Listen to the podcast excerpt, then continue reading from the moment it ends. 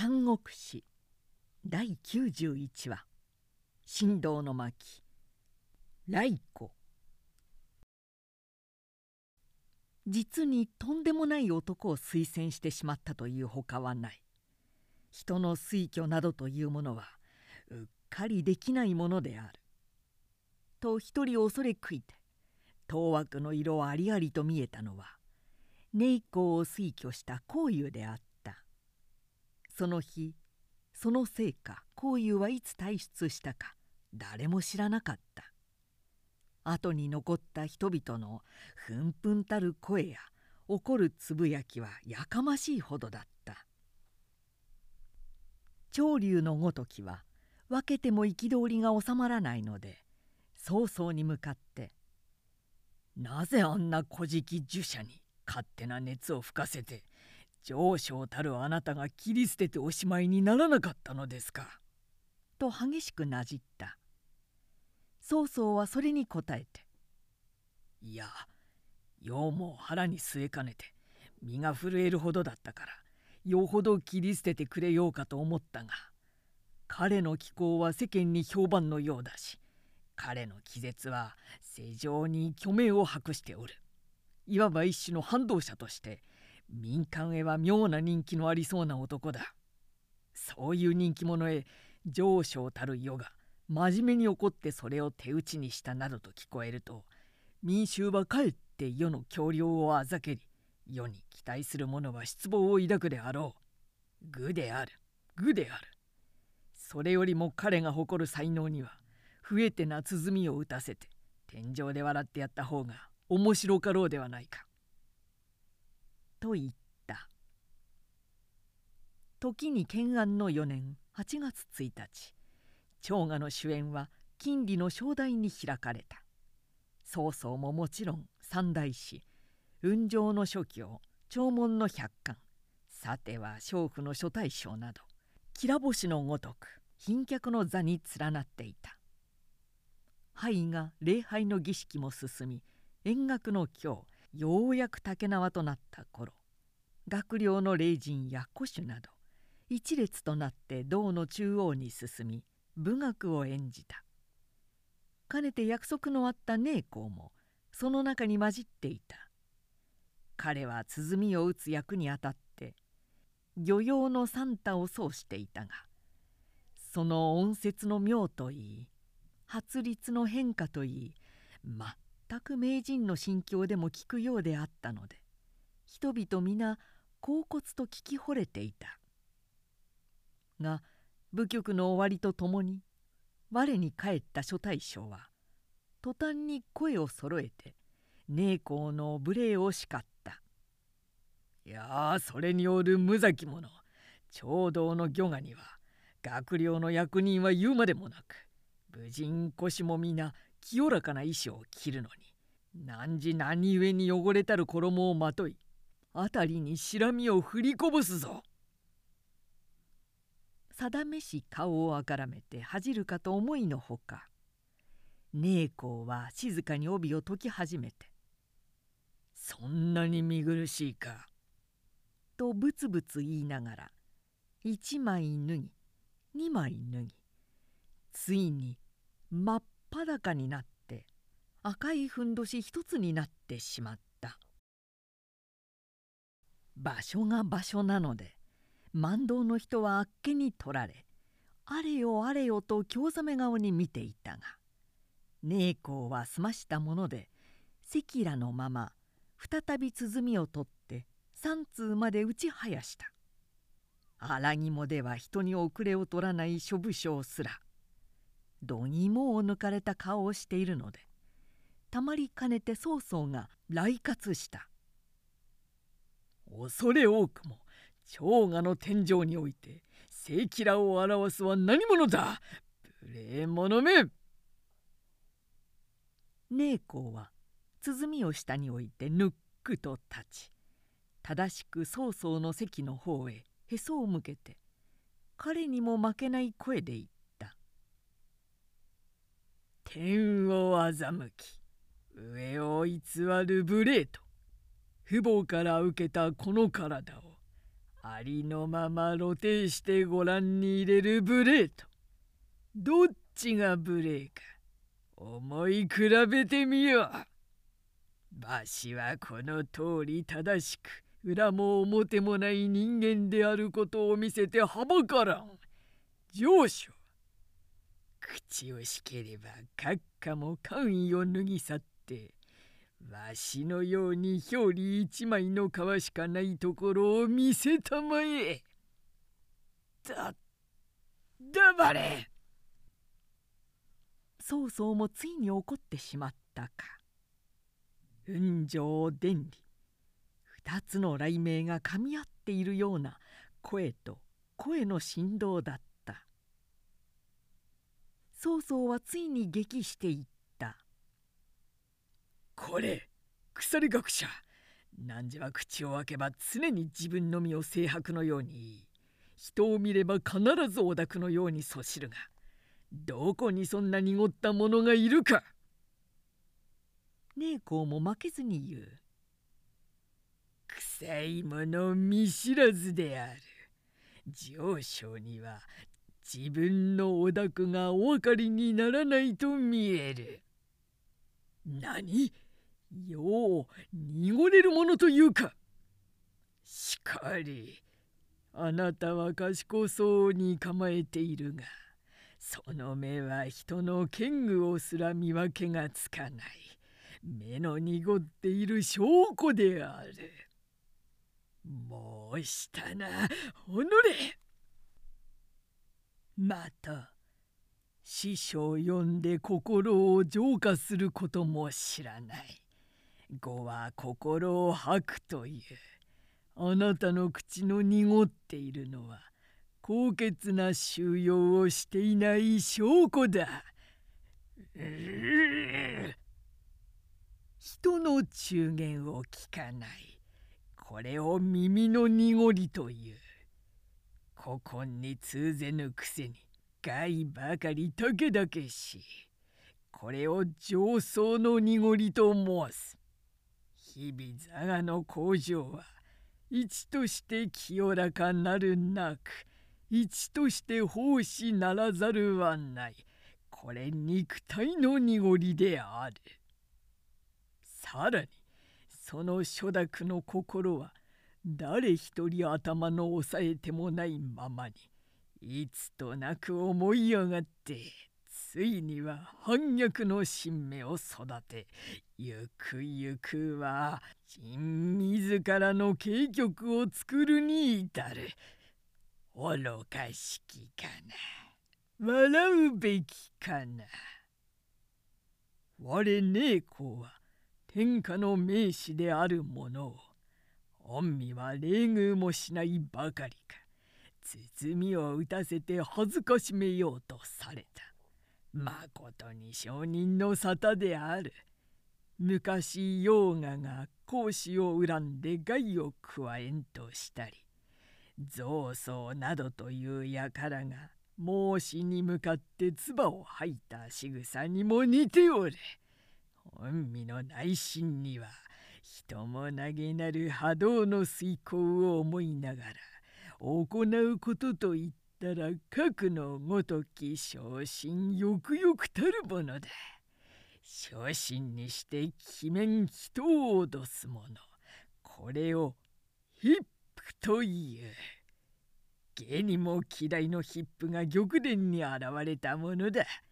時の上昇そうそうああ偉大だ偉大なヒップだ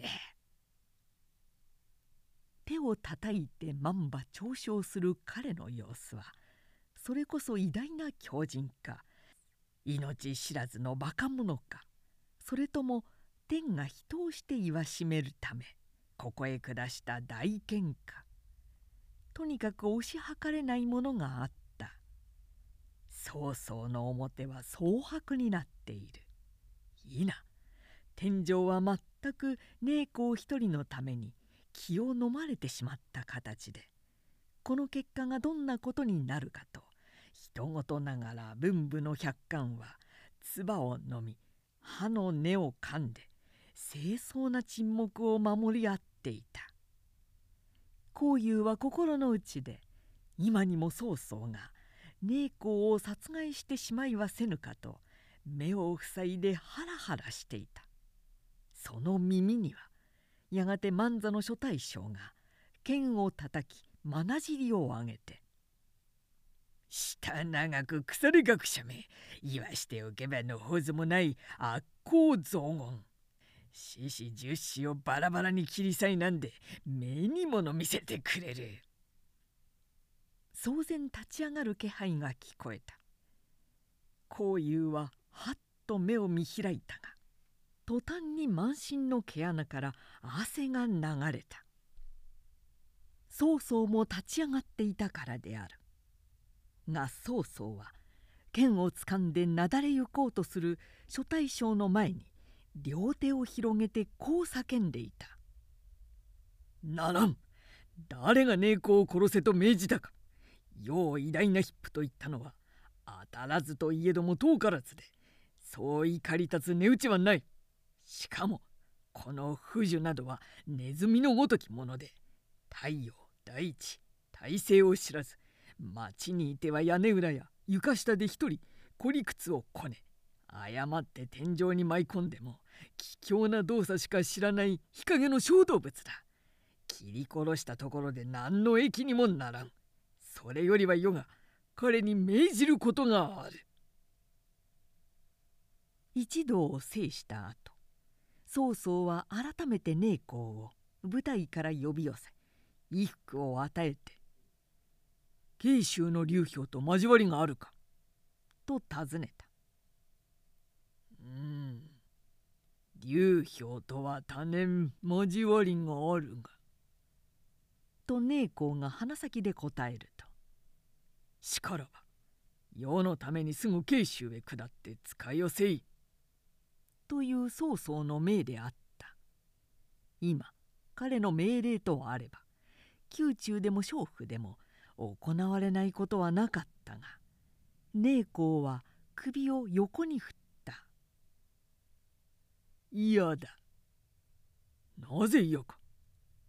大方用向きは分かっておるからわしの任ではないと思うだけだ。世がまだ何も言わぬのに。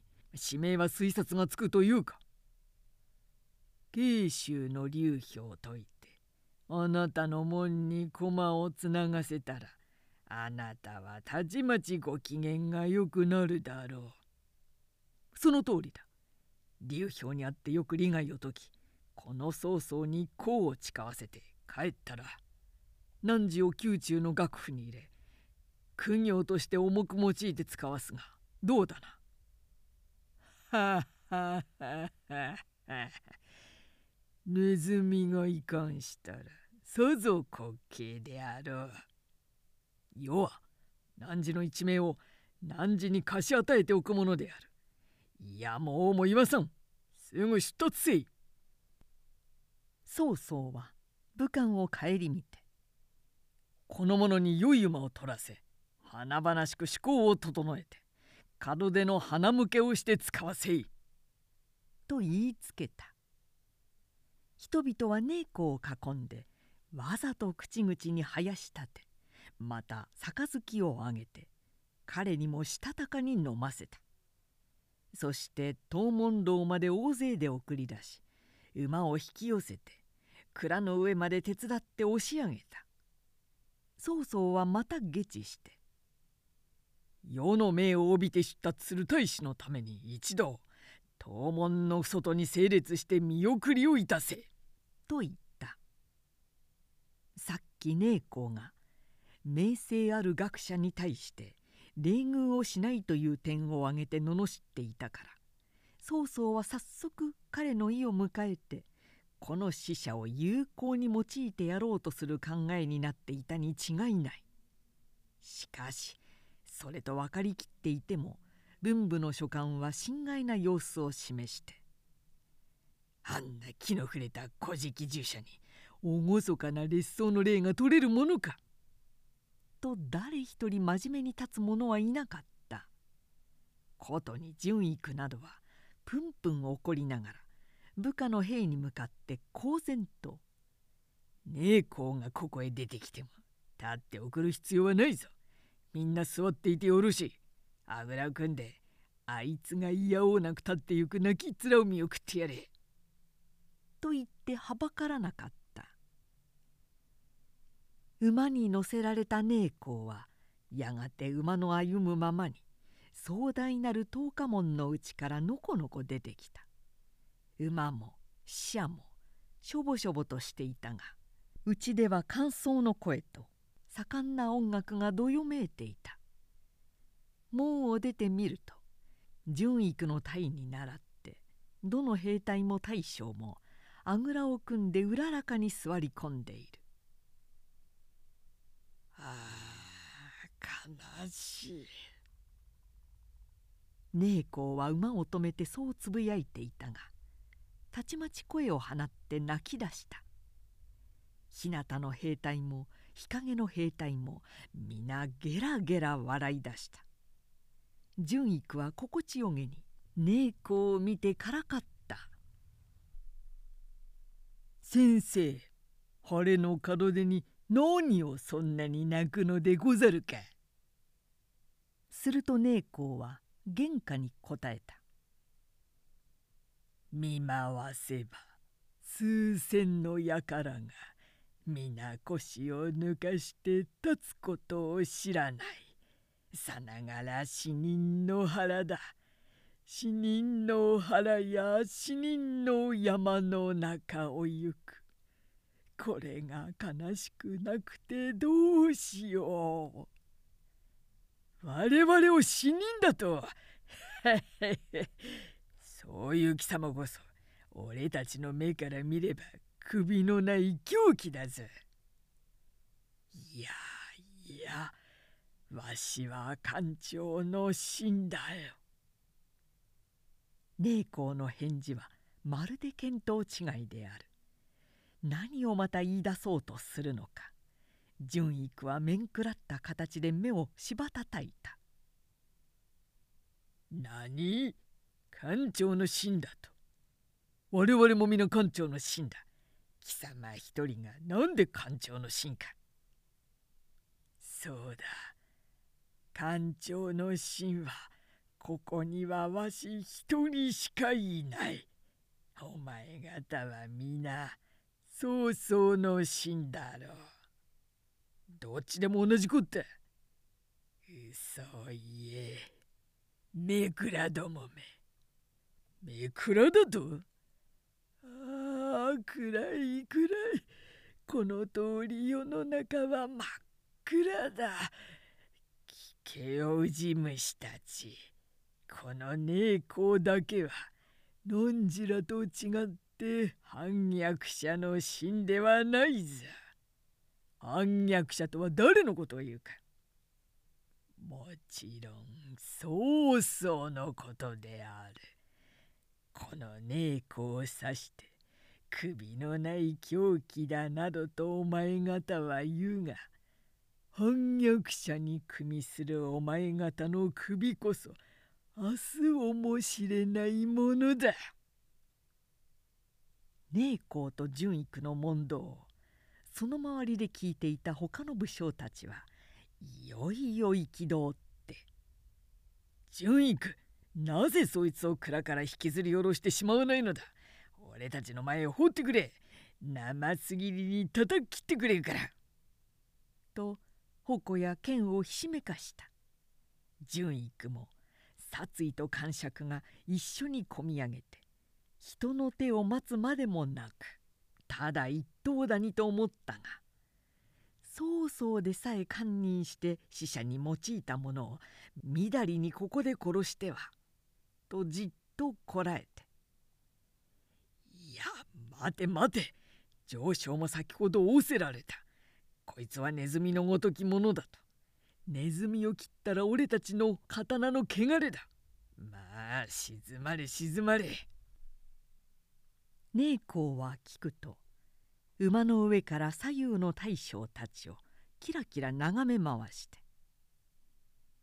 とうとうわしをネズミにしよったな。だがネズミにはなお人に近い性がある。気の毒だがお前方はまずクソ虫だ。ふんこにうごめくウジ虫としか言えんな。何を？激喝して詰め寄る諸将純育はやっと押し隔てて「まあ言わしておけ正気じゃないいずれ慶州に行ってしくじるか。のうもなく立ち返って大恥をさらすか。どっちにしろそれまで銅の上に乗っかっているキャツの首に過ぎ。むしろ笑え笑え諸将から兵隊までこぞってあざけり笑う中を。寧公は通って金門の外へ逃れた。あるいはそのまま家へ帰って逃げ隠れてしまいはせぬかと二三の兵が後をつけていったがそうでもなく露灰の姿は急ぎもせず怠りもせず黙々と慶州の方角へ向かっていった。日ならずして寧公は慶州の府に着いた。劉氷は窮地なので早速会うことはあったが内心うるさいやつが来たものだ。という顔つきである。寧公の改絶はここでも控えめになどしていないから。死者の核で来た手前大いに劉氷の徳を称しはしたが一面またすぐ毒舌の方で相殺してしまうから何にもならなかった。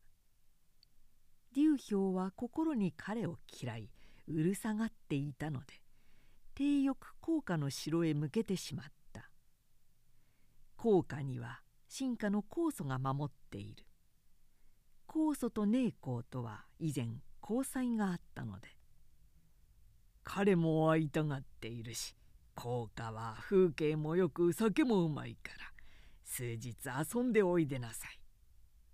と体欲追い払ったのである。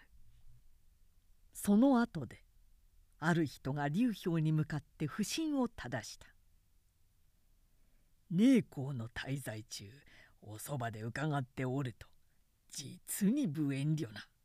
というよりも言語道断な気絶をもて遊んであなたを罵り恥ずかしめておったがなぜあなたは彼を殺しもせず後悔やってしまったのですか？劉氷は笑って答えた曹操さえ忍んで殺さなかったのは理由のあることに違いない曹操の考えはこの劉氷の手で彼を殺させようとして死者に起こしたものだろうもし自分が寧子を殺したら曹操は早速天下に向かって慶州の劉氷は学識ある賢人を殺したりと足ざまに吹聴するに決まっている。誰がそんな手に乗るものではない。そうそうも食えない男だからな。